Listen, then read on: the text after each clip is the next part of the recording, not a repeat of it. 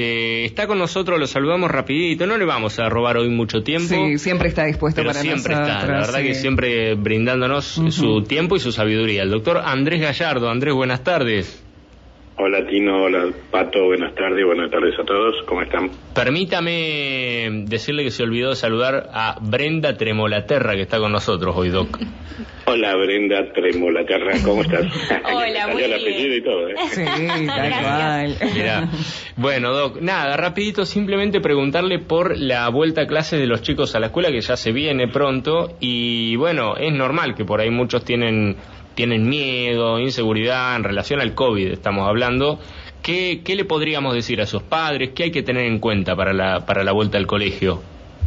Bueno, yo considero, soy pediatra también de base, así que eh, considero que volver a la escuela de los chicos sin duda es muy importante, es muy importante que tengan el contacto social, la integración dentro de un grupo de, de compañeros, la integración dentro de, de un grupo escolar a cargo, digamos, de un adulto responsable, en este caso el docente que está en la escuela. Eh, así que, por un lado, me, me encanta la idea de que vuelvan a, a- a una actividad presencial y de necesidad imperiosa para los chicos. Eh, hoy tenemos un arma muy buena para poder estar un poco más tranquilos respecto al COVID, que es la vacuna. La Todos vacuna. los chicos en edad escolar están en condiciones de vacunarse. Sin duda, sin duda que la actividad escolar va a generar una exposición de los chicos y, eh, digamos, la posibilidad de un contagio o de aumento de contagios y del número de casos totales, no solo entre los chicos, sino de los chicos que después vuelvan a la escuela contagiados y contagien a la familia. Pero está demostradísimo que el- toda persona vacunada eh, enferma menos, que digamos, tiene menos cantidad de virus en, su, en sus fauces y por lo tanto contagia menos. Entonces, el- la posibilidad de que el número de contagios eh, sea más alto o más bajo va a depender principalmente de la cantidad de chicos vacunados que esté o no en la escuela en ese momento.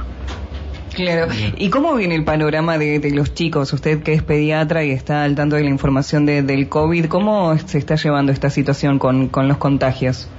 O sea, lo que estamos viendo en pediatría es un aumento importante de contagio porque es la gran población que no está vacunada o que tiene menos porcentaje de vacunación. Entonces, eh, muchas de las de las infecciones actuales, incluso en los adultos, ocurre desde la exposición de los chicos a distintas actividades, jardines, escuelas, perdón, eh, clubes, eh, los- las colonias de vacaciones, etcétera, y de ahí, digamos, a cumpleaños y de ahí eh, pueden contagiarse y llevar la infección a los adultos de la casa.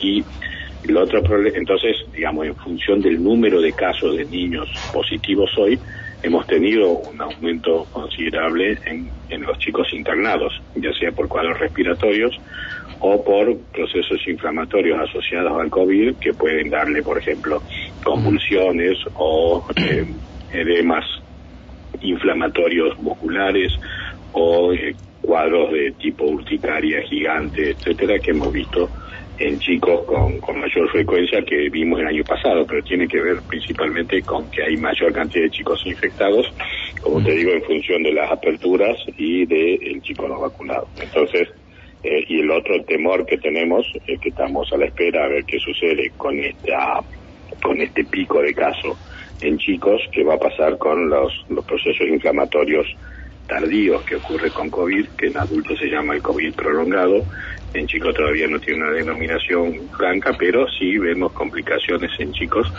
post-COVID que sin duda el chico vacunado tiene menos riesgo de desarrollar. Bien, bueno, entonces en otra oportunidad lo- seguramente lo estaremos de vuelta contactando para ver qué se, qué se sabe al respecto de eso, porque en definitiva hay que esperar para ver qué va a pasar con síndrome post-COVID. Sí, sí, hemos vivido, digamos, el año pasado, después de las, las primeras dos olas, algunas, algunos casos de chicos con lo que se llama el síndrome de respuesta inflamatoria sistémica, que es parecido, ya lo comentamos la otra vez, a la Sí. enfermedad de Kawasaki, eh, que no lo hemos visto posteriormente a casos de COVID de las primeras dos olas. En este momento estamos tranquilos en ese sentido, no hemos visto muchos casos, pero sí tuvimos, por ejemplo, varios chicos con convulsiones, que se pueden asumir como complicaciones post-COVID. Doctor, eh, muchísimas gracias de verdad por su tiempo y bueno, lo, estaremos contactando pronto, seguramente la semana que viene. sí, como todas las semanas. Eh, sí, Tino, Pato y Brenda. Espero que ustedes saben que cuentan conmigo para la consulta que puedan. Les pido disculpas y no, una reunión Buenos Aires no pude atender. No, no, y es una desubicadez total lo que hizo, pero bueno, no importa. ah, lo perdonamos por lo que sabe. Gracias. Quiero, quiero cerrar como siempre, cuidémonos, siempre mejor no tener COVID. Sí, claro. Y hoy tenemos la vacuna, así que aprovechemos eso, es gratis, eh, no tiene complicaciones, es francamente eficaz y eficiente, así que busquémosla. Gracias, doctor. Gracias. Un saludo grande. Andrés Gallardo.